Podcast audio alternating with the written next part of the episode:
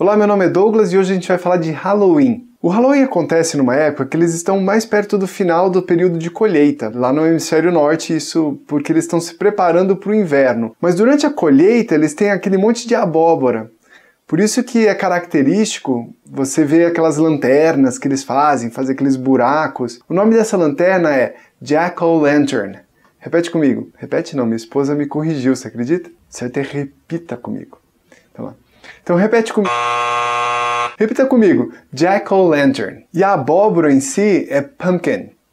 Pumpkin. O Halloween é conhecido como aquela festa que a criançada sai toda fantasiada na rua, elas colocam aquelas roupas e saem pedindo docinho de porta em porta. E a brincadeira das crianças irem de porta em porta pegando doce é trick or treat. Trick or treat. Trick é uma pegadinha, treat é doce. Então, ou você dá o doce, ou a criança vai fazer uma pegadinha com você. Fantasia de Halloween, a gente fala Halloween costumes. Halloween costumes. Lá no Canadá, os caras levam muito a sério isso. Teve uma situação no Halloween que a gente passou lá, dentro do metrô entrou uma família. Pai, mãe, um filhinho, o filhinho no carrinho de bebê ainda, o, o marido estava todo vestido, a esposa também e a criança também. Uma cena meio grotesca assim, o cara estava como se estivesse vazando coisa do intestino, o rosto todo com a maquiagem como se o rosto tivesse deformado, a criança também com toda desfigurada, descaracterizada. Como o Halloween é caracterizado então por esse horror todo, eu vou falar sobre as coisas que criam horror nos alunos de inglês. Aquelas pronúncias, coisas que são difíceis de falar. Sabe aquele momento que o professor olha para você assim com aquela cara de try again? Então, uma das primeiras palavras que enrosca é teacher. O som, a tendência do brasileiro é colocar t nesse primeiro T, mas o som é seco. T, teacher. Repita comigo: teacher. Outra coisa que cria bastante confusão é a diferença da pronúncia do número 3 e de árvore. Árvore a gente fala tree.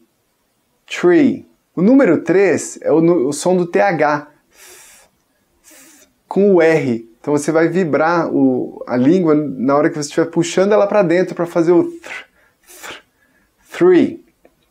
Three.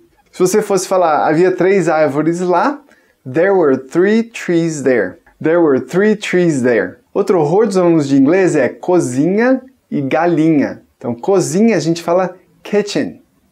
Kitchen. O som do i é aquele i bem e, e, não é i, e. Kitchen. E o som de galinha é chicken. Chicken. É o mesmo som fechado, só que ele é com ch, chicken. Então a frase vá buscar o frango na cozinha fica Go get the chicken in the kitchen. Go get the chicken in the kitchen. Outro terror é a palavra palavra e mundo. Palavra é word. Mundo é world. É separado como se fossem três partes. World. Então você vai fazer como se fossem três sons bem na sequência rápido. World.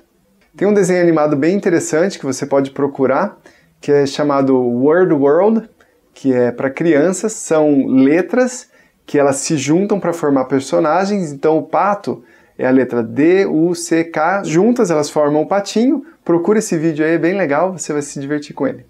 Gostou? Então lembre-se do que combinamos. Curta, compartilhe com seus amigos, comente e vamos ajudar muita gente a falar inglês. E se você quer mais do que dicas, se quer descobrir como aprender inglês de um jeito rápido e muito fácil, então faça parte da minha lista VIP. Deixa seu e-mail no link da descrição do vídeo que eu vou te enviar um material exclusivo. See you later. Bye bye.